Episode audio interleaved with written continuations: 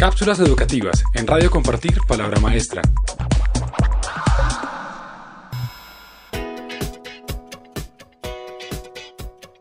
Es común escuchar a niños menores de 10 años manifestar sus temores y odios hacia las matemáticas. Estas indisposiciones muchas veces provocan ansiedad y estrés en el aula. Aunque no existen recetas milagrosas o soluciones absolutas, recientes investigaciones en neurociencia han dado a conocer alternativas para lograr que los estudiantes se relacionen de manera diferente con esta disciplina. Desde la cuna tenemos habilidades innatas numéricas, como la capacidad de detectar cambios en las cantidades y tamaños de los objetos, sin la necesidad de entender el concepto mismo de número o las operaciones con estos tenemos la capacidad primaria de analizar situaciones con resultados inesperados o irreales aún sin conocer las operaciones matemáticas. Aunque el pensamiento matemático es innato y no depende del desarrollo del lenguaje, no todos tienen la misma facilidad de relacionar símbolos y cantidades. Así que a continuación presentamos algunos factores que facilitan el desarrollo de esta facultad. Primero, es muy importante que los niños vayan asociando los números con objetos concretos de la vida real. Hacerles preguntas sobre lo que hacen ayudará a mejorar el razonamiento matemático y la comprensión numérica, al igual que realizar actividades en las que el niño ordena y clasifica elementos. Segundo, incluir el juego en los procesos cognitivos es una excelente alternativa, puesto que es un mecanismo natural imprescindible para el aprendizaje de los números y de la relación espacial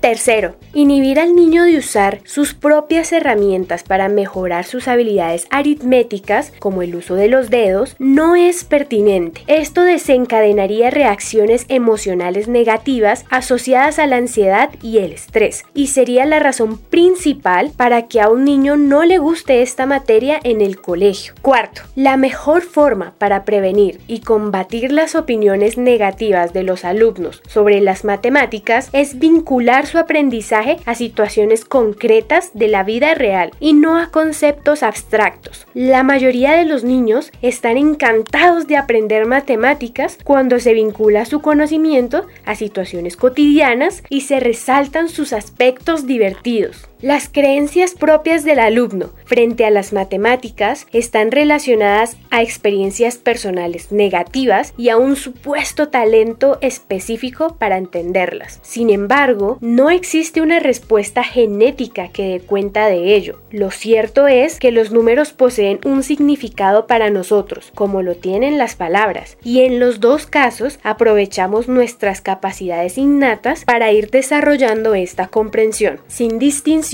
o edad ninguna. Si quiere descubrir más sobre este tema, visite www.compartirpalabramaestra.org. Cápsulas educativas en Radio Compartir Palabra Maestra.